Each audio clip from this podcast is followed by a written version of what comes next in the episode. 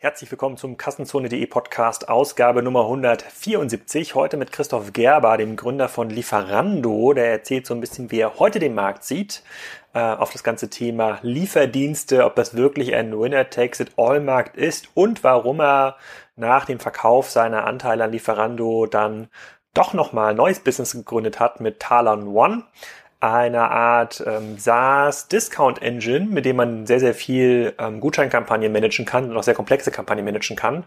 Die ehemaligen größten Wettbewerber von Lieferando sind auch mittlerweile seine Kunden. Extrem spannend, ähm, ziemlich cooler B2B-Service, äh, demnächst wahrscheinlich auch ein Spriker-Partner. Da hört auf jeden Fall mal rein. Und dieser Podcast wird wieder gesponsert von Vodafone. Deren äh, Kampagne läuft ja demnächst aus. Da bekommt man 50 Prozent mehr Daten in den äh, Red Business äh. Also statt 4 GB, 6 GB und ich habe auch relativ viel lustiges Feedback bekommen auf diese, äh, auf diese Sponsoring-Ansagen zu, äh, zu Vodafone äh, von den Zuhörern. Es gibt tatsächlich einige, die zufrieden sind. Wir nutzen das auch beim ein oder anderen Unternehmen und äh, wenn man in diesem Monat noch abschließt, bekommt man dort 50 Prozent mehr Daten in einem relativ guten Netz. Das glaube ich, ein ganz cooler Deal. Äh, da gibt es auch keinen speziellen Kassenzone-Code. Macht das einfach, dann sind die Sponsoren auch ein bisschen glücklicher hier in dem Podcast. So, bevor ihr aber jetzt direkt zum nächsten Vodafone-Laden rennt und einen Business-Tarif abschließt für euer großes, mittleres oder ganz kleines Business, hört euch erstmal den Podcast an mit Christoph Gerber. Christoph, herzlich willkommen zum Kassenzone.de Podcast. Heute in Berlin zum Thema Lieferservices, bessere Gutscheinmechanik für große Unternehmen, die Gutscheine äh, ähm, ausgeben, Talon One, Slack und äh, deine Karriere quasi nach Lieferando. Also wir haben eine ganze Menge Themen, die wir besprechen müssen. Ähm, für diejenigen, die ich noch nicht kenne, aus den diversen Podcasts, die so rumlaufen und aus dem Spiegel, da warst du auch kürzlich, sag doch mal, wer du bist und was du machst. Äh, ich bin Christoph, äh, 32 Jahre alt, gebürtiger Berliner, habe 2009 mit Jörg und Kai Lieferando gegründet, haben das 2014 mit Takeaway gemerged und sind damit 2016 an die Börse gegangen und danach kurze Auszeit und dann neu angegriffen im B2B-Markt mit Talent One. Okay, da kommen wir gleich nochmal zu, was ihr da genau macht. Ähm, das ist ja auch ganz interessant für viele Hörer und auch für viele Spriker-Kunden. Ähm, vielleicht nochmal ganz kurz zurück zu dieser Lieferando-Zeit. Ich ähm, bin da immer ja, so ein kleiner Outsider, also ich verfolge den Markt so von außen und versuche das irgendwie nachzuvollziehen. Ich, ähm, ich bestelle fairerweise gar keine äh, Dinge im Lieferservice. Äh, ich fahre immer zu unserer Pizzeria auf dem Dorf und hole mir die Sachen selber ab. Ich kann nicht beruhigen, ich habe selber auch ja. eigentlich nie bei Lieferando bestellt. Und ähm, deswegen kann ich das zumindest aus Kundenperspektive gar nicht nach, nachvollziehen. Gucken wir das natürlich aus Geschäftsmodellperspektive mal an. Ähm, ich äh, kannte das noch so, irgendwann war mal Pizza.de irgendwie ganz groß in, in Deutschland. Die haben da irgendwie einen ordentlichen Teil des Marktes ähm, erklärt und was ich dann so mitgelesen habe oder mitverfolgt habe, dann gab es irgendwie, irgendjemand ist halt auf die Idee gekommen, dass man diese Lieferdienste ganz groß aufbauen kann und überregional aufbauen kann. Das ist ja quasi auch in eurer Gründungsphase dann äh, so der Fall gewesen. Und dann hat sich so rausgestellt, eigentlich ist das eine Art Winner-Takes-it-all-Markt oder, eigentlich kann man es besser sagen, ist es ein Markt, bei dem immer nur einer am Ende profitabel übrig bleibt, wenn das sozusagen gleiches, äh, wenn die im gleichen Business un unterwegs sind. Stimmt das oder hast du das eigentlich ganz anders erlebt oder waren die Ideen, als ihr angefangen habt, das zu gründen, eine etwas andere? Ich glaube, die Idee, die wir hatten, äh, als wir gegründet haben, war eine komplett andere. Da war ich mitten im Studium. Mhm. Oder was mitten im Studium? Ich war im ersten oder zweiten Semester und Jörg hat mich über einen gemeinsamen Wann war Freund, das genau? In welchem Jahr? 2000. Ich habe angefangen, nee, ich war 2006 habe ich studiert, 2000, ich war vier muss viertes Semester gewesen sein. Mhm. 2007, 2008. Mhm. Und hat Jörg über über einen Freund kam der Kontakt zustande und Jörg meinte, in USA würden alle Essen bestellen. Und der Jörg war Investmentbanker und ich war so, ja, okay, gut whatever. Und Dirk meinte dann so, lass es doch mal in Berlin, in Deutschland machen. Und ich war das so, ich hab, für mich war das nur eine Möglichkeit, aus dem Studium rauszukommen, ohne da große mhm. Strategie mhm. hinter aufzubauen. Also ohne da so ein, das ist der Markt, wie man jetzt rennt, das ist der Markt und so gewinnt man den Markt, das sind die verschiedenen Player und für eine Durchdringung braucht man x Jahre. Das heißt, wir haben das Ganze total blauäugig aufgezogen. So, da war jetzt nicht so, okay, der Markt funktioniert nur, wenn wir 100 Prozent vom Markt haben. Die, diese ganzen Thematiken haben wir uns gar nicht Aber Wie seid ihr da los, losgelaufen? Also habt ihr, seid ihr dann zu Pizzadiensten und Nudeldiensten? Wir waren, zu, wir, wir waren zu, zu, zu fünft am Anfang. Einer meiner besten Freunde, der jetzt Lehrer ist, äh, hat dann in seinem Semesterferien mitgearbeitet. Wir haben im Sommer gestartet. Und dann waren fünf, sechs Leute und sind da wirklich mit dem Fahrrad zu den Lieferservices gegangen und haben gesagt, hier, wir, mit uns wird alles besser, mit uns wird alles anders. Das war dann aber, wir, waren, wir hatten so wenig Ahnung vom, vom ganzen Modell, dass wir in den ersten Faxen, die, also in die ersten Bestellungen, die kamen, war keine Telefonnummer der Kunden drauf. Es gab kein Telefonnummerfeld. Also so, hm. es war, wir sind komplett blauäugig da gestartet. Und dass das Ganze einen, ähm, du hast ja Pizza.de erwähnt, Pizza.de für uns, wir haben jetzt nicht zu den Lieferservices gegangen, haben gesagt, haben irgendwie Market Research gemacht, bei wem, von wem bekommst du wie viel Lieferungen, sondern einfach losgelegt. Das ist komplett blauäugig. Und Pizza.de hatte zu dem Zeitpunkt wahrscheinlich 70, 80 Prozent Marktanteil. Es gab sehr, sehr viele regionale kleine Player, mhm. ähm, die in Berlin sehr stark waren, in München sehr stark waren. Mhm. Ähm, es gibt so Unternehmen wie Bring Butler, äh, Deliver 24 mhm. und Berliner, die, die alle irgendwie ihre kleine Berechtigung hatten, als wir gestartet ja. sind. Keiner von denen hat aber, oder Pizza.de hat auch nicht die, die nötige Aggressivität gehabt, um dagegen uns vorzugehen. Und oder war. Weil die schon zu lange am Markt waren, zu bequem, oder? Ich würde sagen, der Pizza.de Gründer Jochen Grote, ich glaube so, um ihm zu nahe treten zu wollen, so Mitte 50, ähm, der hatte, kam ursprünglich aus einer Webagentur, hat zwei, drei andere Businesses, hat er immer gut Geld rausgezogen und hat uns immer belächelt. So war immer so die kleinen, so, die kriegst du sowieso nicht hin. Hm. Also war sehr, sehr arrogant. Ich weiß auch noch, wir haben Deliver 24, das sind so drei Berliner Jungs gewesen. Den haben wir zu einem Zeitpunkt zwei, drei Millionen für ihr Business angeboten. Und dann waren die so, nee, nee, wir sind viel größer und äh, wollten nicht verkaufen. Den habt ihr das Geld angeboten? Genau, wir haben, wir haben angeboten, sie zu kaufen. Haben noch mit denen verhandelt, aber dann wollten die das und das und das. Dann haben wir gesagt, nee, komm, lassen wir. Weil wir gesehen haben, wie wir gewachsen sind und jetzt ist der Laden, keine Ahnung, ich verfrage mich, ob die überhaupt noch eine Order machen. Ähm, und das heißt, der Markt hat sich von einem Markt, der so ein Pizza.de, die sehr, sehr, sehr stark waren, mit einer Arroganz, einer Idee, okay, wir müssen nicht in den Markt investieren, kannst du in dem Markt, kannst du aber auch gut Marktanteile abnehmen. Ähm, ob man 100% vom Markt braucht, so ein Winner takes it all, hängt so ein bisschen damit von ab, was, was die, wenn du jetzt zwei Player wie in Deutschland hast, was du da willst. Ähm, ich glaube, Lieferheld und Lieferheld und äh, Lieferando könnten beide sehr, sehr gut Geld verdienen auf dem deutschen Markt, wenn sie aufhören würden, in Marketing zu investieren.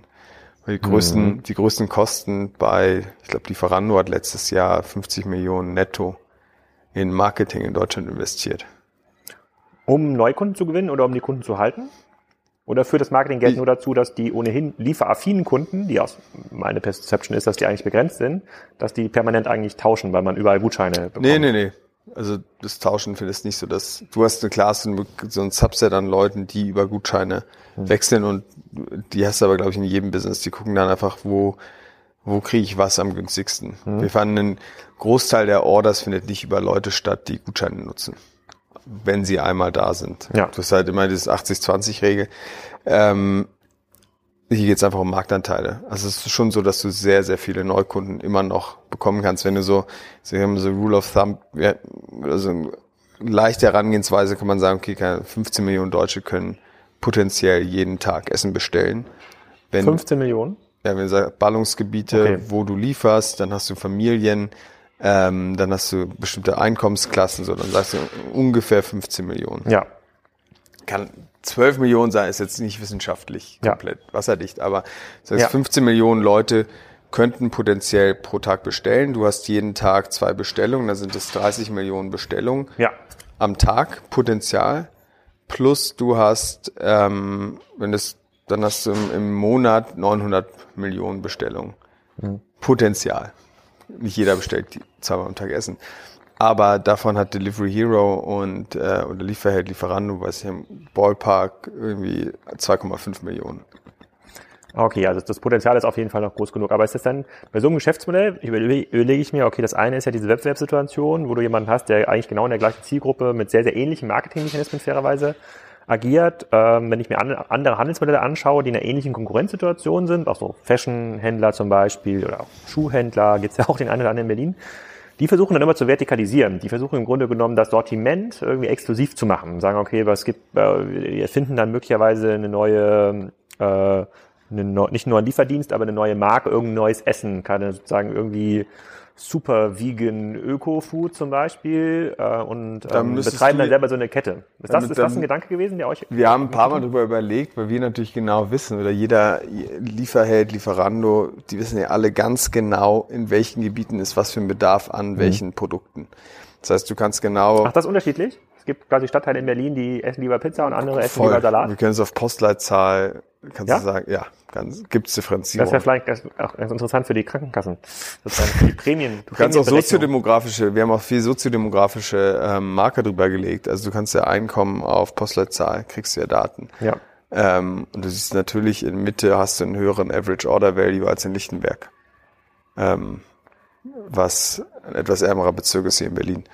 Ähm, aber ähm, um da zurückzukommen, die Vertikalisierung würde ja meinen, dass du selber in die Supply Chain reingehst, dass du selber produzieren musst. Das Schöne an oder irgendwie du ja oder du, dass du vielleicht Franchisegeber bist für irgendein Konzept, ne? wo man sagt so hier. Ja, aber dann bist du irgendwie. Ich, also wir fanden immer, als wir das die Idee weitergesponnen haben, wir verkomplizieren unser Geschäftsmodell, weil im Moment im Lieferando und Lieferheld ursprünglich, wenn jetzt Fedora und die eigene Logistik rausnimmst, bist du ja nur Marketplace, du vermittelst ja nur. Ja. Du brauchst und die Lieferservices Inventar selber exklusiv zu bekommen, schaffst du nicht. Kein Lieferservice wird sich darauf beschränken, nur mit dir zusammenzuarbeiten. Das funktioniert bei Deliveroo vielleicht, bei Foodora, bei etwas höherpreisigen, einem höherpreisigen Segment. Ähm, da gibt's dann Restaurants, die kann ich dann nur über Foodora genau. ansprechen. So, aber ich würde sagen, es bedient auch wieder eine andere Klientel, weil das der kostet eine durchschnittliche Bestellung 30, 40 Euro, du musst 5 Euro Liefergebühr zahlen. Bei Lieferando kannst du für 12 Euro eine Pizza bestellen für zwei Leute. So zweimal sechs Euro für eine Margarita. Aber heißt das dann, dass die Pizzaläden äh, dann teilweise beides haben, Lieferheld und Lieferando? Alles. Die haben, äh, ja? Wir können jetzt hingehen und also sagen, wir Taxi machen. Quasi, der hat quasi dieses, der hat den MyTaxi-Account, den Taxi-EU-Account. ist dem völlig, ist dem völlig egal. Du kriegst ja? die, wir haben in den Verträgen, und hatten wir damals immer Exklusivitäten drin, aber das kriegst du nicht durchgesetzt. Hm. Weil du bist ja so ein bisschen voneinander abhängig. Wenn du sagst, äh, ich, Aber warum denn nicht? Aber ich meine, ähm, dann sagst dann sagt er, ja, okay, kein Problem, dann ruft er bei Lieferheld an und sagt, gib mir bei, bei Lieferheld einfach einen anderen Namen. Hm. So, dann heißt er nicht Pizzeria Piccola, sondern Pizzeria Picanova oder whatever. Also, du kriegst da mit 20.000 Lieferservices, die Lieferando jetzt hat, keine Chance, das zu monitoren. Dann diese, diese 20.000 Lieferservices, wie viele Einzelunternehmen stecken hinter 20.000? Es gibt wahrscheinlich Unternehmen, die 19, haben 19.000. Ah ja? Aber ich würde nicht Unternehmen, so nicht so Unternehmen sagen. Das ist halt, und dann kommt es auch wieder, wie, wie willst du dies, wie willst du das durchsetzen? Die, zum Teil hast du da Läden, die wechseln alle drei Wochen ihre Besitzer. So, dann gehört's der Schwiegermutter, dann gehört's dem Vater, dann gehört's dem Sohn, dann gehört's dem Onkel. Hm. Ähm, wir hatten mehrmals Situationen. Aber es gibt auch diese Läden, diese Läden haben doch dann, legen noch immer Gutscheine bei, die merken ja dann auch so, es wäre doch viel cooler, wenn der Kunde direkt anruft, um diese 10 Prozent oder was ist so der Durchschnitt, was muss man durchschnittlich da bezahlen an, an äh, Prämie? An äh, Lief bei Lieferanten, glaube ich, ist es so 10, bei Liefer Lieferheld, glaube ich, ist es 15 Prozent. Ja, und dann, aber die wollen ja, ja aber 10 Prozent ja auch sparen und die wollen ja lieber, dass jemand da, da denkst du aber, da, du gehst einen Schritt zu weit von der, von dem, von der wirtschaftlichen, vom wirtschaftlichen Verständnis der Lieferservices. Du hast Leute, die arbeiten in die haben diese Ketten, kann das dann drei, wie das so Local Heroes, die haben dann so zwei, drei, vier, fünf Läden. Ähm, du hast die Joeys oder die, die äh, Dominos jetzt, die haben einen ganz anderen, ganz anderen Scale. Die meisten Lieferservices sind nur damit beschäftigt, genug Geld zu verdienen am Tag eins, um für Tag zwei die Zutaten zu kaufen. Hm. Also das, das da gibt es quasi nicht den spieltheoretischen Denker in dem, äh, in dem Bistro, der sich überlegt, wie werde ich jetzt die Abhängigkeit zu Lieferando und Lieferheld los und äh, kann die Kunden direkt. Ja, die finden uns ist so ein bisschen, ist so ein bisschen so eine Love-Hate-Relationship, würde ich sagen. Ja, aber, aber das spricht ja umso mehr eigentlich für irgendwie so ein vertikales Business. Also nochmal zurückzukommen, also ich glaube auch in Zalando, in About You und Otto, die finden es auch doof, irgendwie Marken zu produzieren. Die wollen ja auch lieber nur die Kundenbeziehung pflegen und dann quasi die Plattform an eine Marke geben, aber es ist halt Teil dieser Wettbewerbssituation. Ist das irgendwie weltweit zu sehen? Gibt es da irgendwelche Lieferservices oder Business, die in ähnlichem Bereich unterwegs sind, die dann also die Dominos vielleicht dann einfach kaufen und sagen, komm, wir übernehmen jetzt diese ganze Kette hier, die gibt's dann nur noch bei uns? Glaube ich nicht, nee, weil der Kunde will Auswahl. Wir haben auch, das Problem ist auch zu, zu, zu differenzieren, zu sagen, der ist Kunde, so? ja, der Kunde, also Kunde will das. du kannst halt, es ist. der Kunde heute irgendwie Pizza, Pizza Hawaii und, und, und, und, und morgen Caesar Salad und. Ja, du hast im Durchschnitt an drei Restaurants, wo ein Kunde bestellt. Okay. Und drei verschiedenen Essen. Aber was du auch siehst an den Bewertungen ist, dass du vielleicht als für dich eine geile Pizza ist, so eine hm. Pan-Pizza, die total äh, mit Fett tropft. Ja. Und für mich ist eine super Pizza eine, wo der Rand so dünn ist und Blasen wirft und zerkracht, wenn ich da reinbeiße. Ja, da gibt es den nächsten ein äh, neues Lokal hier, was äh, vom Borchardt ähm, aufgemacht wird. Da kann man das tatsächlich so bekommen. Ja? Ja, das ist ganz spannend. Ja, das, äh, das ist ein ziemlich cooles Konzept, was da gerade ausge, ausgetüftelt wird. Da kann man aber solche Pizzen dann bekommen, die man ja so durchgebackene Pizzas in Pizzen im, äh, im Karton bekommst, ist da gar nicht möglich, die in der Qualität zu liefern. Du isst ja quasi die Pizza, du meinst ja die Pizza direkt beim Italiener. Ne? Genau, aber ich sag, aber ja. auch da gibt's, die, die wird ja zum Teil auch mittlerweile geliefert. Ja. Die kommt dann nicht toll knusprig an, aber die ist hauchdünn. Mhm. So, und dann hast du, dann siehst du schon, du kannst, du kannst es schwer irgendwie sagen, das ist das, was ein Kunde will. Mhm. Und dann haben wir gesagt, der, der Markt ist so groß in diesem Lieferservice-Bereich, also einfach in dieser Vermittlung, äh, wieso das Ganze verkomplizieren.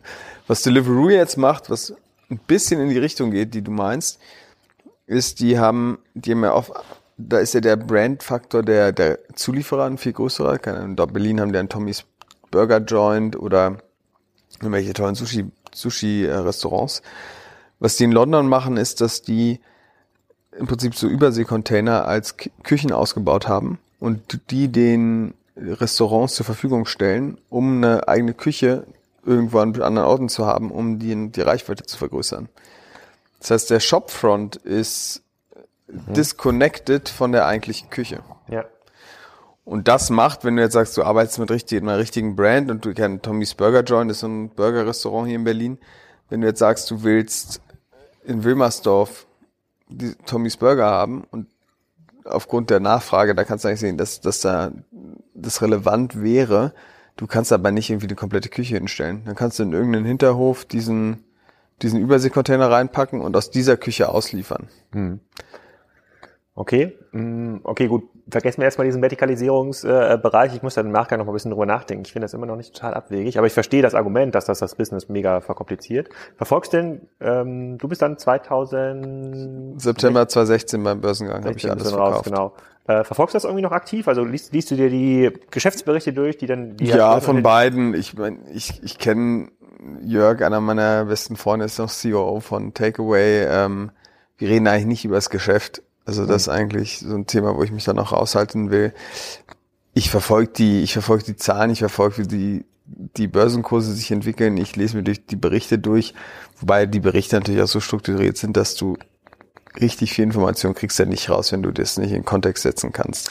Das stimmt, das stimmt. Das ist auch aufgefallen bei den diversen Berichten jetzt über HelloFresh und Co., wenn man sich die ganzen Dinger da durchliest, sind die ganzen coolen Fragen, die man ja eigentlich hat, werden ja eigentlich gar nicht beantwortet. Ähm, Kohortenanalysen, wie ist das wirklich so stabil, das Geschäft, einfach sehr, sehr oberflächlich, was da rauskommt. Aber fair enough, das ist ja auch eine Kunst, das in diesen Berichten so zu verstehen. Ja, ich glaube aber generell, also um diesen, diesen Winner Takes It All nochmal ganz kurz zurückzukommen, in Holland sieht man hat Takeaway 90 Prozent oder fast 100 Prozent Marktanteil. Mit einer Brand oder mehr? Mit einer Brand. Brand. Ja? Heißt es ist auch Takeaway Thais, NL? Thais besorgt. Okay. Das heißt, übersetzt nach Hause geliefert. Okay. Ähm, und ich sag, in Deutschland hast du halt eine Situation, wo zwei sehr, sehr potente Player gegeneinander gehen. Ähm, mit Lieferando und Lieferando hat eigentlich unendlich viel Geld durch das holländische Business, mhm. was sehr, sehr, sehr profitabel ist. Ja. Ähm, und Lieferheld hat durch die schiere Größe einfach fast unendlich viel Geld. Und da muss man halt gucken, wahrscheinlich ein smartes Szenario wäre, beide Brands zusammenzupacken in eine eigene Holding und sagen, es wird jetzt ein Cash-Kauf für Liefer, für Delivery Hero und für Takeaway. Da musst du aber dich irgendwie zusammen an den Tisch setzen und ja. das machen. Das andere Szenario wäre, dass einer von beiden den Markt vom anderen kauft. Aber ich glaube, da sind den Schritt will keiner tun. Das heißt, ich weiß nicht, wie man in Deutschland in nächster Zeit irgendwie Geld verdienen will. Okay, okay und dann hast du ja, also dann aus, aus, mit dem Börsengang bist du dann raus, äh, ausgegangen aus dem operativen Geschäft. Du hattest, dann gab es noch einen Artikel im, im, Spiegel Online, der ist gar nicht so alt, der war irgendwie vor kurzem ist der erschienen und da kam dann auch so ein bisschen in die Story mit Talon One. Was hat dich danach motiviert, dann nochmal so im klassischen Business einzusteigen? Weil du hättest ja durchaus dann die Ressourcen gehabt, zu sagen, komm, jetzt ziehe ich raus aus Berlin sozusagen und hab, mach nur noch quasi Börsenhandel, ja, privat. Irgendwie ist es, pff, man wird ja unter, also ich zumindest, ich wurde ja Unternehmer irgendwie, ich nicht, ich habe ja nie das Ziel gehabt, ich werde Unternehmer. Das war ja nicht so meine, wie jetzt man sagt, man wird Gründer. Ähm, für mich es war, gibt mich, genug, die das als Motivation haben in Berlin, muss man fairerweise sagen. Ja, aber ich war nie so, oh, ich will Gründer werden. Ich wusste gar nicht, ich weiß gar nicht, was, was heißt denn Gründer? Hm. Also ich sag, jeder Imbissbesitzer ist für mich ein Gründer. Ja. Jeder Späti-Verkäufer ist ein Gründer. Ja. Ähm, ja, das stimmt. Also es ist immer dieses, da findet so eine extreme Überhöhung dieses Begriffes Gründer ja. statt. Oder Unternehmer. Ähm, ich wollte einfach immer was machen und habe Spaß, irgendwie Sachen zu machen und Sachen zu schaffen. Und ähm, ich würde sagen, ich bin nicht so kompatibel mit in einer, in einer gesetzten Organisation. Das heißt, für mich war klar, wie ich entweder was, also das ist dann, natürlich stellt sich die Frage, was. Und gar nichts mehr machen, den ganzen Tag ging auch nicht. Auch ein bisschen langweilig. Nee, das, das habe ich mal zwei Wochen dann probiert. Ich, ich, ich habe mir dann gesagt, ich mache jetzt mal zwei Wochen Auszeit oder zwei Wochen gar nichts. Und dann war es Sommer und dann rufe ich meinen besten Freund an und sag so, ja, komm, lass mal segeln gehen. Und dann sagt er, sag mal, bist du irgendwie völlig bekloppt? Ich muss hier gerade meinen, Unter meinen Unterricht vorbereiten, der ist Lehrer. So, und dann rufst du meine, rufe ich meine Freundin an, sag, komm, lass mal heute um 16 Uhr oder um 15 Uhr, ich will dich von der Arbeit abgehen, wir segeln. Und dann sagt sie, ja, hast du noch alle? Hm. Äh, ich muss äh, hier arbeiten. Und dann merkst du, es ist die einzigen Leute, mit denen du dann potenziell abhängen kannst, sind Leute, wo der einzige gemeinsame Nenner irgendwie ein schöner Kontostand ist und das ist dann darauf runter reduziert, finde ich es ein bisschen. Äh, dann sozusagen habt ihr dann irgendwann angefangen, Talon One zu machen. Kannst du da mal ein bisschen was zu erzählen, was das eigentlich ist, weil das für viele Hörer, glaube ich, auch ziemlich relevant ist. Also welches Problem löst ihr eigentlich hier? Ich sage bei Lieferanten und wir haben ja ganz kurz drüber gesprochen am Anfang über Gutscheine und wie die, ob die Leute nicht einfach über Gutscheine wechseln. Bei Lieferanten war dieses ganze Thema Promotion, Gutscheine, ähm, Produktbundling super relevantes Thema oder im gesamten Lieferservice-Markt. Und wir sind immer wieder an Grenzen gekommen und haben extrem viel Geld ausgegeben für schlechte Promotions oder Promotions, die nicht funktioniert haben. Und haben dann gemerkt, was ist eine schlechte Promotion? Also im Grunde habt ihr Gutscheine rausgenommen. 10 Euro, 10 Euro Gutschein mit ohne Neukundenvalidierung. Und die Neukundenvalidierung, die drin ist, ist total Banane, weil die nur über eine E-Mail läuft. So. Dann okay, und da hast du dann Fraud drin gehabt. Ja, wie Also eigentlich Umsatz, den du hättest generieren können, auch ohne diesen Gutschein. Ja, oder Umsatz, den du gar nicht haben wollen würdest, weil die Leute nur für einen Gutschein kommen. Okay, so wie, so wie früher quasi bei den ganzen Affiliate-Sachen gewesen, wo du auch eigentlich 90% Fraud-Umsatz generiert hast. Ja, wir sagen bei, beim Liefers, wir haben es nicht Fraud genannt, sondern eher so Gaming, weil du machst ja eine Order, das ist ja keiner, der mit einer geklauten Kreditkarte ähm, bestellt, sondern du hast eigentlich, der Fehler liegt eigentlich bei dir, weil du diese, das System nicht genug steuerst oder so haben wir es dann betrachtet und haben gesagt, okay, es muss, es muss es irgendwie lösen, weil an sich Gutscheine und Promotion von der These, die wir hatten, funktioniert als Kanal. Und dann haben wir eigentlich eine, ein Talent One Beta bei uns intern gebaut. Ich war bei Lieferando zuständig für Produkt und Marketing und haben damit ein Tool gebaut, wo wir im Prinzip Gutscheine erstellen konnten, die auf Postleitzahlbasis funktionieren, die für verschiedene Postleitzahl verschiedene Werte hatten ähm, die auf E-Mail-Adressen gemappt waren. Das heißt, du konntest mit deiner E-Mail-Adresse bestellen. Wenn dich jetzt mit jemand anders eine E-Mail-Adresse, die benutzt hat, konntest du aussehen, was passiert mit dem Gutschein. Wird der devalidiert oder hat der einen anderen Wert? Sodass du irgendwie Weichen einbaust. Und wir hatten dieses Beispiel Lichtenberg und Grunewald. Äh, in Lichtenberg kannst du halt einen Gutschein vielleicht maximal drei Euro im Average, also eine, eine Bestellung mit drei Euro substituieren. In ähm, Grunewald vielleicht mit fünf. Mhm. Weil du weißt, der Customer Lifetime Value von denen oder die Kohorten sind viel, viel besser. Ja. Ähm, so, dann haben wir eigentlich eine wie habt ihr das, also sozusagen vor, wie habt ihr das vor Talon One mit Lieferando Wir haben im Prinzip eine V1, wir haben im Prinzip eine V1 von Talon One habe ich konzipiert und gebaut. Okay, und das war, was war dann die Basis? Irgendwie Excel und, und? Nee, nee, komplett konzipiert und richtig, okay. richtig, äh, produktmäßig, okay. IT-mäßig umgesetzt. Und dann zum ersten Mal, wo, wo bei mir dieses Thema, ah, das auch für andere Probleme aufkam, war, als wir mit Lieferheld über einen Merger gesprochen haben. Mhm. Und wir mit dem Marketing- und Produktteam zusammen saßen und die waren, ach so, so macht ihr das. Ach, das ist ja geil. Und dann so das Feedback. Man sitzt ja in so Merger-Situationen immer mit, äh, mit den verschiedenen Teams zusammen, guckt, wo gibt es Synergien und welche, welches Tech, welchen Tech-Stack will man, im, äh, wenn man mergen würde, welchen Tech-Stack willst du nehmen und so weiter und so fort. Und dann war so, ah, okay, vielleicht ist es ein Problem. Und dann bin ich bei äh, Lieferando raus. Oder Wie viele Leute waren Lieferando, als du rausgegangen, bin? Äh, rausgegangen bist? 900. So viel, ja? 650, 900. Ich glaube, jetzt sind es über 3000. Ähm, das sind schon viele Menschen. Das sind viele Menschen. War dann noch am Ende nur noch äh, People Management und wenig, ähm, wenig ja. Arbeiten. Und oder anderes Arbeiten. Und dann bin ich bei Tele, bei Lieferando raus und gesagt, okay, irgendwie habe ich doch nochmal Bock, was zu machen. Und B2C hat mich doch extrem genervt an dem, also super fast, wir waren ja super fast moving Consumer Goods. Also es war eine Kaufentscheidung, hat zwei Minuten gedauert. Vom, du kamst auf die Seite, bis du gekauft hast, hat's äh, zwei Minuten war so average, dreieinhalb Minuten war ja. lang. Und dann dachte ich irgendwie jetzt nochmal, das Einfachste wäre wahrscheinlich gewesen, irgendwie sich im Delivery-Umfeld nochmal was zu gründen. Und B2C-Business quasi. B2C, irgendwas mit, mit dem, mit der Domain-Expertise, die man dann hat, was anderes ja. zu machen. So eine Art Luxuslieferante zum Beispiel. Genau, Obwohl, oder eine Verti so, Im Grunde genommen ist ja die Deliveroo, wenn ich so Genau, Prinzip, ja genau, oder ob man, man hätte auch in ein anderes Land gehen können, es dann ja. nochmal machen, oder es ist einfach die, die Blaupause, die man hat, ja. einfach nochmal machen. Und gibt es ja auch Leute, die es machen und einfach sagen, okay, jetzt das gleiche nochmal. Das war für mich nicht so die Motivation. Die Motivation war eher, kann man was, kann man was machen, was es so noch nicht gibt. Ja. Und auch was, wo ich keine Erfahrung habe. Und dann deshalb so, ich sage jetzt immer von dem einen Ende des Shit-Spektrums zu super fast moving consumer good zu B2B ja. ähm, zu super slow decision making processes. Also wir sind jetzt so von super schnell zu super langsam wusste, war mir vorher nicht so klar, aber du mit Spriker kennst das wahrscheinlich. Äh, nee, ist super schnell. Super schnell, genau. natürlich, natürlich. Äh, das ist für mich eine sehr, sehr neue Erfahrung. Also super, du meinst, du meinst super langsam im Sinne von so, also Kundenakquisition funktioniert ganz anders, Produktentwicklung funktioniert ganz anders. Man sozusagen, also es, man kann jetzt quasi nicht mit einem Gutschein an den Markt gehen, so, und sagen, jemand, Bahn, man kann auch nicht mit Telemann-Kunden. Genau, du kannst auch nicht mit einem Produkt an den Markt gehen, was so halb gar ist. Hm weil das fliegt dir dann komplett um die Ohren. Dann sagt jeder Kunde zu dir, sagt, was kommst du mit so einem Scheiß an?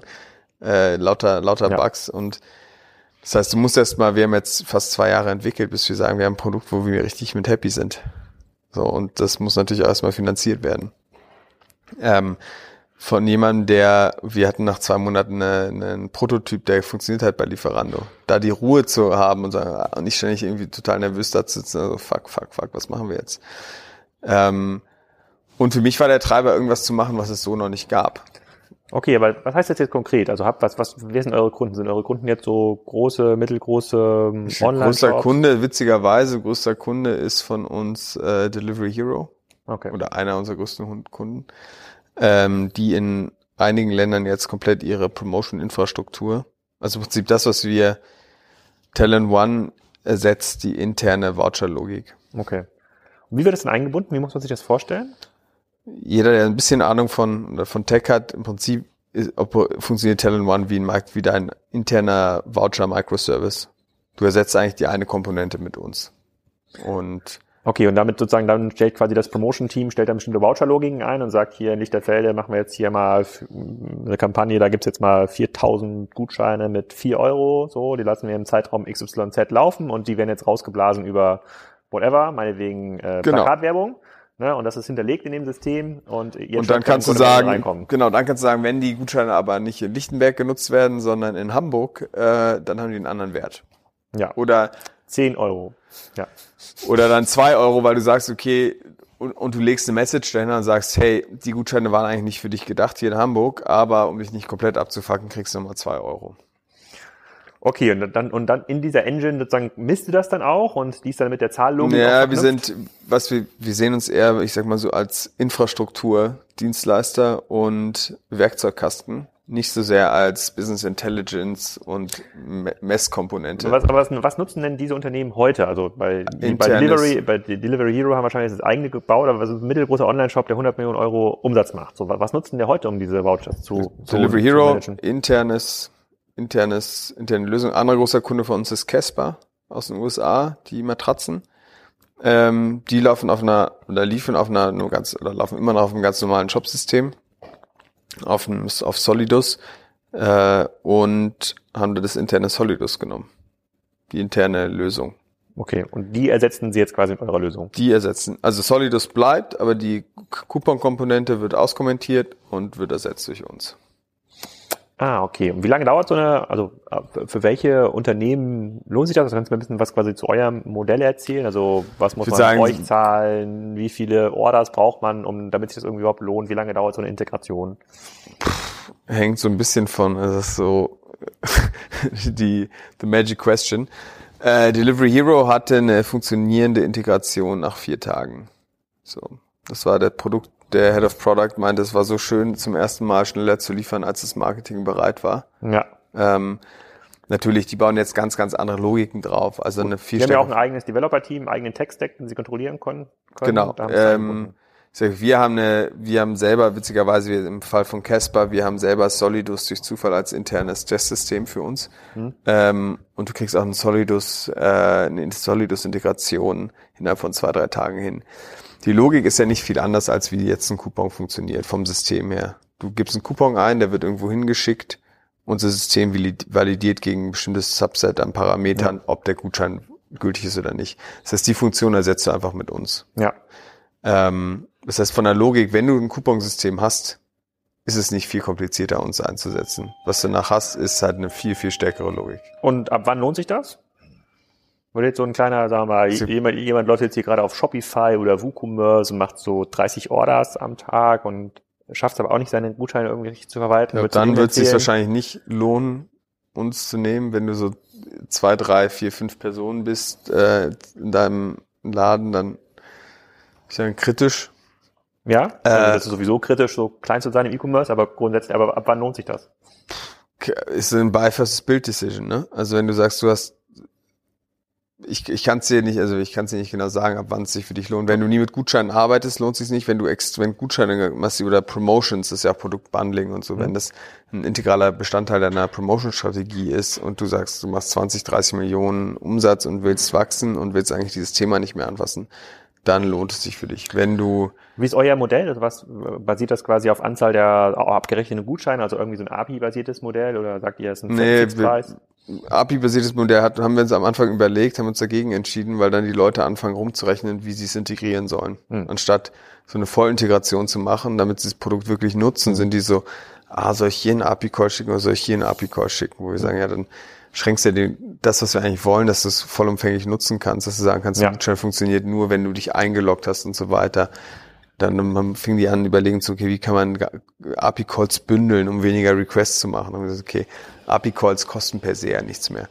Ähm, wie wir es jetzt machen, ist, auf wie viele Instanzen läufst du, äh, wie viele Endpunkte, mit wie ja. vielen Shops bist du dran, äh, wie viel Support Hours willst du haben, willst du einen Customer Success Manager, was ist die SLAs, die du brauchst, ja. Ähm, wie viel Applikationen brauchst du in dem System, wie viel Kampagnen willst du laufen, wie viel Validierung sind da im Hintergrund. Und API-Calls Du kannst auch nicht nach Warenkorb berechnen, weil dann hast du Kunden wie Delivery Hero, wenn du sagst, du nimmst ein Percentage vom Warenkorb, ähm, bist du bei Delivery Hero mit sehr, sehr niedrigen Margen, tut es denen extrem weh, können sie es eigentlich nicht leisten.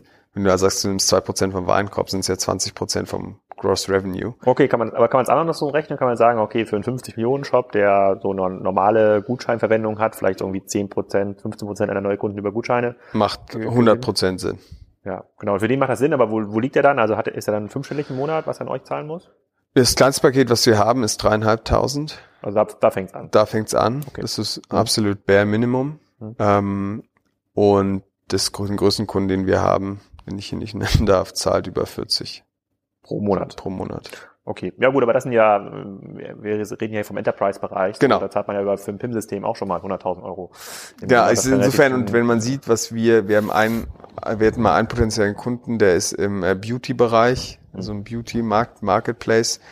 Ähm, da kannst du einfach ausrechnen, die haben extrem hohen Neukunden. Also ich sage, einer unserer Mitarbeiter geht da alle zwei Monate zum Friseur und benutzt immer den gleichen Gutschein mit einem Neukundengutschein. Ja. So, und es kostet die jedes Mal 15 Euro. Wenn wir jetzt überlegen, die werden. Oder müssen wir im Nachgang nochmal reden, was das für ein Friseur ist, ja. Aber machen wir nicht Podcast. dem Friseur ist es ja egal, der kriegt ja, ja mal die 15 ja, ja. Euro von dem, vom Marktplatz. So, aber wenn du jetzt sagst, das kostet die 15 Euro und für uns, bei unserem Paket wären die so um die 5 vom, vom Volumen. Das heißt, du müsstest sagen, was sind das, äh, bei 100 Leuten, wenn du sagst, das sind ungefähr 400 Leute im, Jahr, im Monat, ja. die global in Europa diesen Gutschein benutzen Um Dann einmal, hat sich schon gelohnt. dann hat sich schon gelohnt. Ja. So, und die sind aber so, ja, nee, und dann haben die Leute, dann gibt's halt die andere Position, dass die sagen, ja, aber wir, wir haben ja den Revenue, in dem Fall, wir haben ja den Revenue an unsere Investoren reported. Das heißt, das ist so necessary evil. Also Ja. im Prinzip wird sich selber betrogen, weil sagt, ich, ich muss doch meine Revenue-Ziele erreichen. Ja. Dazu, dazu zahle ich dann auch gern drauf. Das heißt, in dem Spannungsfeld bewegen wir uns auch, dass Leute sagen, sie wollen, sie, sie wollen verarscht werden. Ja, nee, also, schon, also ich, ich finde das schon ganz spannend. Das ist ja quasi, ihr redet ja quasi dann ja auch, wir reden ja auch gerade bei, mit Spiker mit euch über eine Integration, weil ich das ganz spannend finde. Also unsere Philosophie ist ja, solche Sachen können wir auch als ähm, Systemanbieter gar nicht vordenken. Es wird quasi in allen, in allen möglichen Lebensbereichen in so einer E-Commerce-Strecke wird es immer Spezialanbieter geben wie euch, die halt diesen Job halt viel besser machen. Und unser Job ist es dann, diese Integration so leicht, so leicht wie möglich zu machen, damit das Kunden von uns testen können. Deswegen, das ist, ich glaube auch nicht, dass wir jetzt quasi dieses Domain wissen, dass ihr, du dir quasi dann über Lieferdienste aufgebaut hast und ihr hier permanent weiterentwickelt mit jedem Kunden, das kann man nicht generisch anbieten. Also es macht schon Sinn, dass man das professionalisiert und, äh, und auslagert. Das, das glaube ich, das, das hoffe ich, dass es so ist. Nö, das ist so. Also, das, ähm, also ich glaube, dass, dass das so ist, darüber besteht, glaube ich, gar keine, ähm, gar keine Diskussion. Ähm, was ihr ja gerade merkt oder was ja, auf was ihr ja dann trefft, ist ja die Entscheider-Realitäten quasi eurer Anwender. Ja, auch wenn die dann, auch wenn vielleicht möglicherweise der Marketing-Experte, der vielleicht kaufen will, das dann will, dann gibt es aber noch eine IT-Abteilung, dann gibt es vielleicht noch irgendwie so einen technischen Relaunch mit dem ERP-System. Dann wird gerade Nee, und dann, dann wird der eine krank und dann evaluiert, kündigt so. der oder wird abgeworben. Genau. Ich meine, das hatten wir, ich sag, Vielleicht müsst ihr die auch einfach mit mehr Gutscheinen arbeiten, um diesen Hebel, Hebel da drin zu haben. Es ist halt so, Casper ist ein gutes Beispiel, die hatten wir vor anderthalb Jahren waren wir mit dem in Kontakt. Mhm. Und dann haben sie gesagt, sie machen es selber. Und dann nach einem Jahr, dann waren sie, okay, gut, Opportunity closed in Salesforce und nach äh, im Dezember 2017 kamen die jetzt an und sagen, komm, haben wir nicht geschafft, machen wir intern. Ja, glaube ich. Und dann Also- gibt's viele, die sagen, die schicken uns dann so ein riesiges Lasten, Pflicht- und Lastenheft, was sie alles machen wollen und müssen Für, nur für das Thema Gutschein? nur für das Thema Gutschein. Riesig. Also was wir da für Dokumente bekommen. Und dann sagen wir, wie viel Arbeit ist denn da reingeflossen? Ja, ein halbes Jahr. Wie viele Leute arbeiten daran? Sechs. Und dann denkst du, guck mal, allein die, diese ganzen Anforderungen, die Cases, die wir definiert haben, wie die auch intern ausgelöst werden, das kannst du alles in Talent One über einen Drag and Drop bauen. Also da musst du gar nicht, die musst du gar nicht definieren, weil wir, Ja. wir können dir eine Library geben mit 500 Beispielen, die wir alle, die wir mal gesammelt haben, so von Kunden, die, die, die man machen kann. Ähm, und allein die Zeit der Leute im Monat wäre günstig, wäre es günstiger, uns zu nehmen. Aber Ja. so denken ja viele nicht, weil interne Ressourcen nutzen. Ja gut, wenn, haben die, Leute wenn das halbe Jahr dann schon da drin ist und die sechs Leute, dann ist ja so eine, das ist ja quasi die St. Gost. Äh, Ja, aber dann sind sie, ach, jetzt haben wir schon so viel, jetzt wollen wir es doch selber machen. Und Ja. dann sprichst du ein halbes Jahr wieder und haben sie immer noch nicht gemacht. ja, Und verstehe ich. Kannst du ein bisschen, wie viele Leute seid ihr mittlerweile hier? äh, schwanken immer so, sind so um 14 gerade. 14? Und wie viele davon arbeiten am Produkt? Alle außer drei. Okay, das ist ja noch relativ überschaubar. Aber das ist, ähm, kann man sich das vorstellen wie eine SaaS-Lösung oder ist das on-premise implementiert dann? Das ist eine SaaS-Lösung. Also Okay. wir haben, also man baut eine Schnittstelle quasi zu euch auf, sozusagen der genau, du hast jeder, jeder Kunde, äh, kennt ihr wahrscheinlich auch, aufgrund der, der Kunden, die wir haben, der Kundengröße, ähm, läuft jedes, jeder Kunde auf dem eigenen, äh, auf eigenen Instanzen. Ähm, das heißt, du hast da keine Shared Services, so das, Ja. das reflektiert sich auch ein bisschen im Price Point bei uns. Ähm, du hast eine eigene Datenbank, da ist nichts, nichts ist shared. Äh, genau. Und da haben wir einen Customer Success Manager, zwei Account Manager und der Rest macht.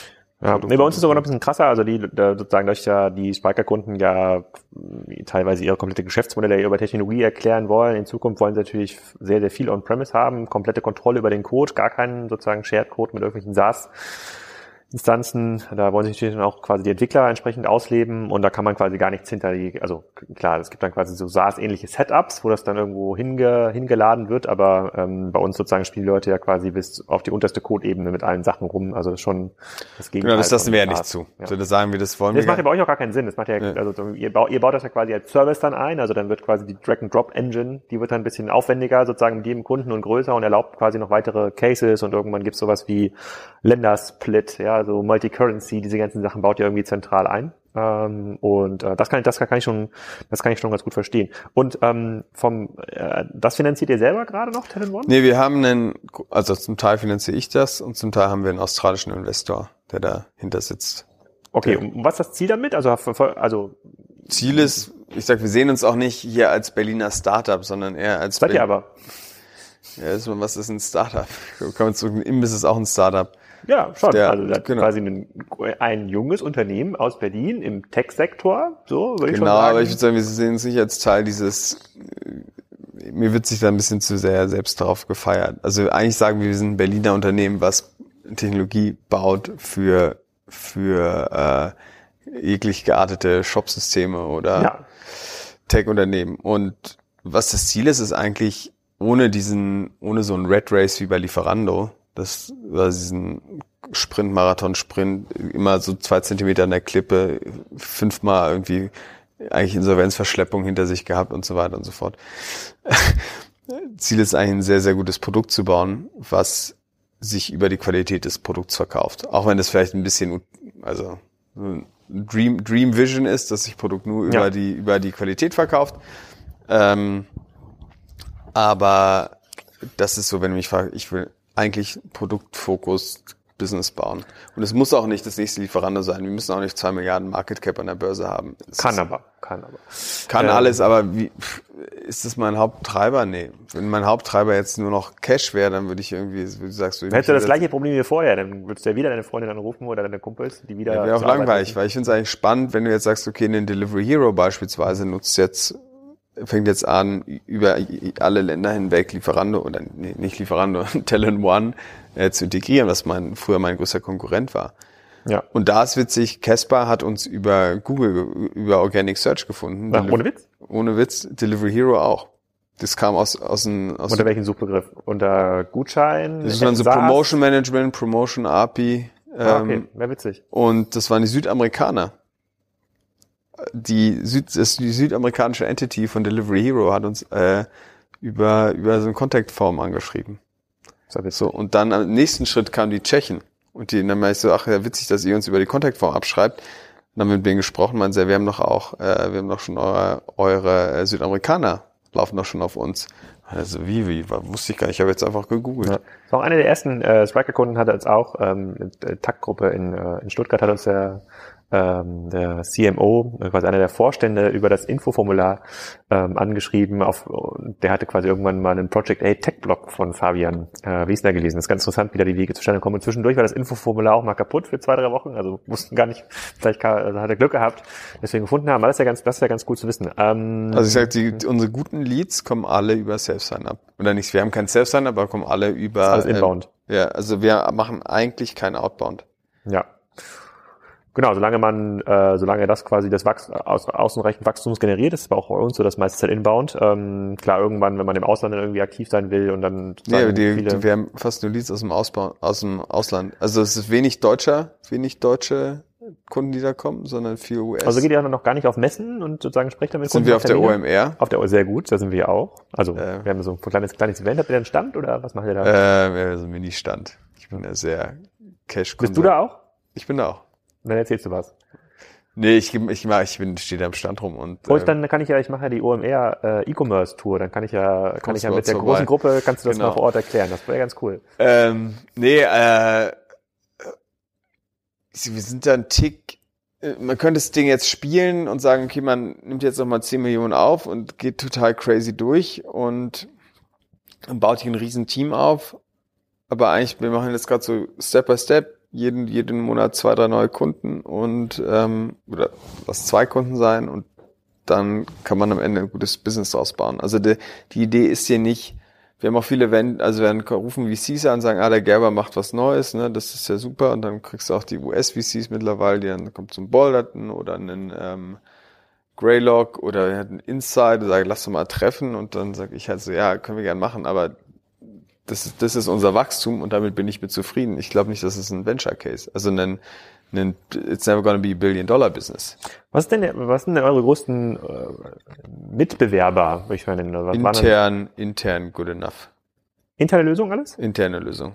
Also gibt es jetzt quasi nichts von irgendwie Adobe oder auf, irgendwas Nee. auf Excel-Basis, witzig, ich war mit dem CTO von Casper durch über einen privaten Kontakt äh, essen, eine Woche nachdem die unterschrieben haben. Also überhaupt null, null Business Relationship. Ja. Der war in Berlin zu Besuch und wir haben einen gemeinsamen Freund. Äh, und dann meinte ich so, hier, wir wollen eigentlich nicht über Business heute Abend reden, ne? ist irgendwie mal ein bisschen affig. Ja. Aber wer sind denn die, ihr habt uns doch gesagt, ja, hier, we're looking at competitors. Hm. So, what can you offer? Und dann haben wir, haben wir den geschrieben so, would be great to get the list of competitors. Ja. Wir, äh, es gibt intern, jeder, gibt's nichts. Und dann meinte er so, ja, stimmt, dann wussten wir auch nicht, was wir darauf antworten wollen, weil wir hatten keine, wir wollten einfach nur bluffen, um, um den Preis zu verbessern. Ja. Ähm, aber der größte Konkurrenz, die größte Konkurrenz ist intern. Und oft, und wieso wir dann auch gefühlt haben, wir haben ein bisschen Outbound probiert, wieso wir gemerkt haben, dass Outbound für uns, zumindest mit der Unternehmensgröße, die wir jetzt haben und den Ressourcen, die wir verwenden wollen, nicht funktioniert ist. Das Thema Promotion, das ist so ein tiefes Produktthema wir müssen eigentlich da sein, wenn die Leute sagen, ah, jetzt wird es relevant. Und dann hast du ja eine gewisse Stack Overflow Mentalität und die ist, ah, es muss irgendwo überall, irgendwo muss es im Internet nochmal was geben. Ja. Es muss doch für irgendwas eine Lösung geben. Das heißt, das erste, was der Produktmanager macht oder wir haben von einem größter Lead ist gerade ein 40 Milliarden Market Cap Unternehmen, was die Promotion Engine neu bauen will. Der ruft dann, der macht dann Self-Sign-up der äh, System, System Architect. So, der ist dann damit beauftragt worden, jetzt bau mal, konzipier mal eine Lösung, die für alles funktioniert. Ähm, und der Mann, der hat halt erst das erste, was er gemacht hat, ist mal gegoogelt, was es so gibt. Na, okay. Das heißt, ihr, also ihr seid dann quasi tatsächlich auch Innovation, also richtiger Pionier in eurer, in eurem Bereich. In einer, in einer gewissen Weise, dadurch, dass wir es von dem, von dem Core-System losgelöst haben. Ich habe vorhin nicht gegoogelt, also ich muss dir glauben. Ich google es aber gleich nochmal. Nee, im Prinzip dadurch, dass wir es losgelöst haben als eigenständige Lösung, ja. Okay, aber es, es gab es quasi als Feature schon mal so in Shop-System irgendwie drin? Jedes, jedes Shop-System hat irgendwie seine eigene Coupon-Promotion-Lösung. Mhm. Ich würde sagen, auf dem Scale, wie wir das machen, mit dem, mit dem Sophistication, äh, gibt es nicht. Ja, also ich glaube ich glaub da mega dran. Also wie du, wie du schon sagst, man kann das gar nicht sozusagen als einzelner Hersteller, auch wir nicht. Man kann das, äh, kannst äh, so viel, so, so viel Boolsche Variablen Know-how kannst du ja gar nicht reinbauen und sozusagen auch, ihr habt ja dann auch ein User Interface, was dann irgendwie wahrscheinlich ganz kurz so gut funktioniert für die, die es anlegen, für die es reporten. Du kannst halt, so. ich meine, du kannst halt so Data Conversions bei uns machen. Wir haben eine eigene Programmiersprache da hinten, hinter, die Talang, ähm, die es ermöglicht halt, diese ganzen Regelsets extrem schnell zu validieren und zu bauen. Ähm, und die so Data Conversion, du kannst jetzt sagen. Warum habt ihr da eine eigene Sprache für? Weil wir gefunden haben, es gibt nichts, was, mit dem man diese Regelsets so schnell bauen kann wie. Das dann, wie kann man sich das vorstellen? So eine Art XML, nur dann auf euch? Nee, wie, wie basierend auf Lisp. Also ein bisschen, im Prinzip, wenn du es dir visuell vorstellst, eine Mischung aus MySQL und Excel. Okay. So, das ist so. Und das hilft uns extrem schnell diese Validierung durchzuführen, weil ja jede Aktion von dem Kunden muss ja validiert werden. Triggert, das kann ja sein, dass wenn du dich einloggst, kriegst du zehn Prozent. So, und das muss ja validiert werden, ja. Dieser, dieses Event. Ähm, Im Prinzip ist eine Rule-Based Rule-Base Engine. Okay. Und zum einen ist es sehr einfach auch für Entwickler, diese Regeln selber zu schreiben, ohne das Interface zu nutzen. Das heißt, als Entwickler kannst du super einfach diese Templates bauen, ohne da das visuelle Interface zu nehmen. Ah, witzig. Das heißt sozusagen wir ähm, und, und wie viel, also wie lange ist jetzt quasi euer ältester Kunde schon live mit der Lösung? Anderthalb Jahre, lass mich überlegen. Mitte zwei 16. Ja, ist ungefähr anderthalb Jahre. Bald schon zwei. Genau. Okay, also sozusagen, es wird, es, dann könnte man auch schon sagen, es ist wirklich auch ausgereift. Also jetzt können auch dieses 40 Milliarden Cap Unternehmen, wenn das jetzt mal jeden Tag da das Witzige ist, die kleine darüber verwaltet, muss es keine Angst haben, dass das irgendwie verloren geht. Nee, das muss es nicht. Aber witzigerweise haben wir, unsere Erfahrung ist, je größer die Kunden, desto einfacher sind die Cases. Warum? weil die dann oft an große Kunden haben ganz andere Probleme. Die wollen gar nicht die mega super tricky advanced äh, Promotions auf mhm. Postleitzahlebene machen. Da geht es vielmehr darum, die wollen verschiedene Systeme anschließen. Zum Beispiel, die haben eine eigene App, die haben einen POS, die haben ERP, die haben zwei Webshops und die wollen eine zentrale Gutscheinlösung haben und die ganzen, genau, die ganzen Kassensysteme. Da haben sie noch drei verschiedene Kassensysteme, die sie, weil sie Sachen zugekauft haben, ähm, die, wo sie alle eine zentrale Lösung haben wollen. Das heißt, ein Gutschein, der über alle Endpunkte funktioniert. Und das ist dann, wo wir viel mehr ins Spiel kommen. Äh, okay. Ja, das klingt auf jeden Fall spannend. Da bin ich mal ganz gespannt, was unser sozusagen äh, Partnermanager bei Spriker da rausfindet. Ich glaube, seid ihr gerade im Gespräch. Also ich glaube mega an solche Speziallösungen, insbesondere wenn das ja aus so einem so eine eigene Erfahrung rausgetrieben ist. Das habt ihr euch ja, wie du schon sagst, ihr saß jetzt nicht zusammen, hat gesagt, was kann man jetzt irgendwie Gründen, ne, sozusagen, was jetzt in der BCG-Matrix oben rechts, welcher Markt geht irgendwie ab und wie sind die. Äh, Vielleicht wäre es einfacher gewesen. So. Das ist witzig, weil. nee, glaube ich nicht, glaube ich nicht. Da ist der Wettbewerb halt viel größer. Sozusagen gehen ja alle mit dem gleichen naiven Wissen und den gleichen statistischen Daten äh, ran. Du hast ja quasi proprietäres Wissen nutzen können, um das zu bauen. Ähm, genauso wie wir auch Spiker gebaut haben. Das haben wir auch nicht quasi, das, die letzten zehn Jahre unserer geschäftlichen Tätigkeit haben wir dazu hingeführt, das zu bauen. Ne? Das haben wir jetzt auch nicht ausgesucht, sondern es hat einfach, das ist einfach so entstanden. Ähm, das, ich glaube, so schon sehr, sehr stark an, ähm, an solche Lösungen muss man das mal genau angucken da äh, auf eurer, auf eurer Webseite äh, und bin auch schon ganz gespannt, ähm, was ihr dabei ja sozusagen, wie das bei der OME aussieht. Aber ich komme dann mit, mit der kleinen Reisegruppe, ich glaube, man kann immer so 50 Leute sind immer okay. angemeldet, komme komm ich mal vorbei und dann äh, kannst du mal Sagst du voll Bescheid. Zweiter, vielleicht kannst, können wir das über einen Gutschein Zieh ich an, mir ein T-Shirt an. Sehr, sehr gut. Ja, Christoph, vielen Dank. Wir sind jetzt schon, hier schon am Ende zeitlich angekommen, der sozusagen des Inlandfluges. Dann muss aber der Podcast dann beendet, ähm, äh, beendet werden. Ähm, ich persönlich glaube, dass man von der Lösung noch eine ganze Menge hören äh, wird. Ich, ich hoffe, ich ähm, hoffe. Weil der Markt einfach so stark wächst und ähm, durch diese Plattformökonomie diese neue Kundengewinnungsdinge einfach noch viel genauer gemacht werden müssen und man sehr, sehr stark steuern muss. Und da gehört halt jeder Euro, der in das ganze Thema Promotions reinfließt, muss halt sehr genau analysiert werden. Und in dem Markt seid ihr jetzt nun mal aktiv und der wächst. Ähm, kann ich mir sehr gut vorstellen, dass das nach vorne hin äh, funktioniert. Vielen Dank auch für deine ganzen Infos nochmal und deine Einschätzung zu dem, äh, zu dem Lieferdienstmarkt. Da gibt es demnächst, glaube ich, auch nochmal einen längeren Podcast mit Joel und Jochen äh, dazu. Da gucken wir uns auch nochmal alle Daten ganz genau an, was da so, was da so jo passiert. Joel mag mich nicht. Bitte? Ich glaube, Joel mag mich nicht gleich. Der, der das hat ja erstmal mit dem mit Lieferando, mit Lieferando und äh, und Lieferando. Fand Lieferando hat immer bei Gründer, da war der Gründerszene Chefredakteur damals, hat er bei Lieferando mal raufgehauen. Ist das so? Und, und in Delivery Hero oder nicht? Ich war nicht so sehr. Ich weiß nicht, was der ja. gegen uns hatte. Aber alles gut. Ich frage ihn mal. Erfolg, der ich, Erfolg gibt uns recht. Ich, ich, ich, ich frage ihn mal, was da sozusagen, was, was da passiert ist. Also in diesem Sinne erstmal vielen Dank, viel Erfolg in äh, der nächsten Woche in, äh, in Hamburg und dann bis zum nächsten Mal. Danke dir. Wenn euch dieser Podcast gefallen hat, dann bewertet ihn gerne auf Soundcloud, Spotify, YouTube, iTunes und in vielen anderen Kanälen, wo dieser Podcast läuft. Wenn ihr das schon getan habt und jetzt gar nicht mehr hinwisst mit eurer Güte, dann empfehlt doch einfach mal diesen Podcast euren Nachbarn, euren Freunden und Bekannten. Dann hören noch ein paar mehr Leute zu und ihr könnt da mit äh, auf der Arbeit und beim Sport oder wo auch immer ihr diesen Podcast hört, beim Kochen, bei der Gartenarbeit, könnt ihr darüber diskutieren. Vielen Dank, bis zum nächsten Mal.